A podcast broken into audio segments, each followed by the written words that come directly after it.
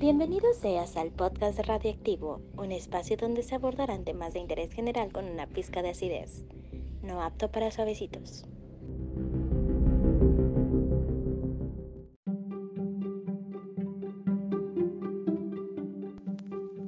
El 23 de marzo de 1994, el médico forense examinó el cuerpo de Ronald Opus y concluyó que murió de una herida de bala en la cabeza.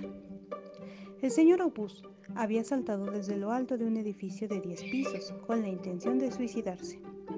Dejó una nota antes de lanzarse al vacío en la que indicaba sus razones. Durante la caída y pasando el noveno piso, su vida se vio interrumpida por un disparo de escopeta que pasó a través de una ventana y lo mató instantáneamente.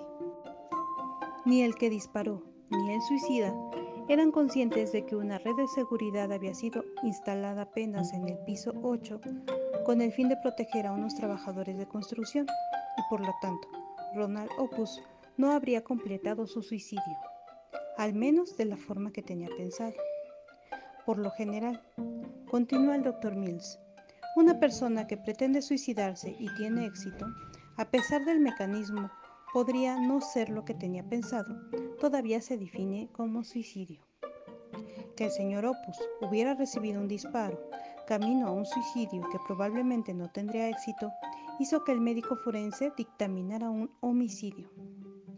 La habitación del noveno piso, desde donde se disparó la escopeta, había sido ocupada por un hombre mayor y su esposa, mientras mantenían una fuerte discusión.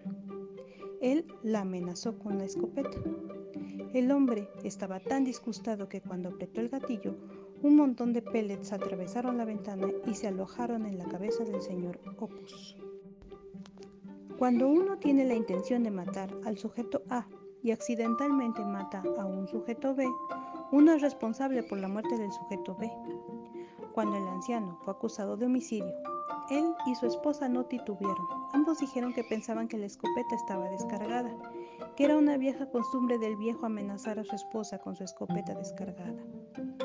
No tenía la intención de matarla, dijo.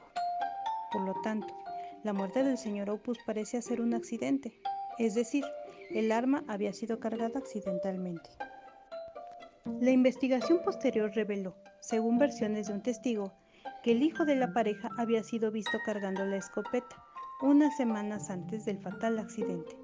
Supuestamente la anciana había quitado el apoyo financiero a su hijo y éste, sabiendo de la propensión del hijo a apuntarle a su madre, cargó el arma con la esperanza de que su padre matara a su madre. El asesinato del señor Opus ahora es responsabilidad del hijo.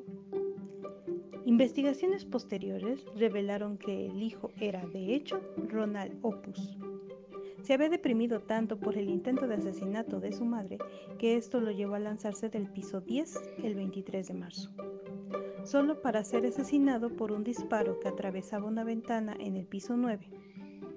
El hijo se había asesinado a sí mismo, por lo tanto el forense cerró el caso como suicidio.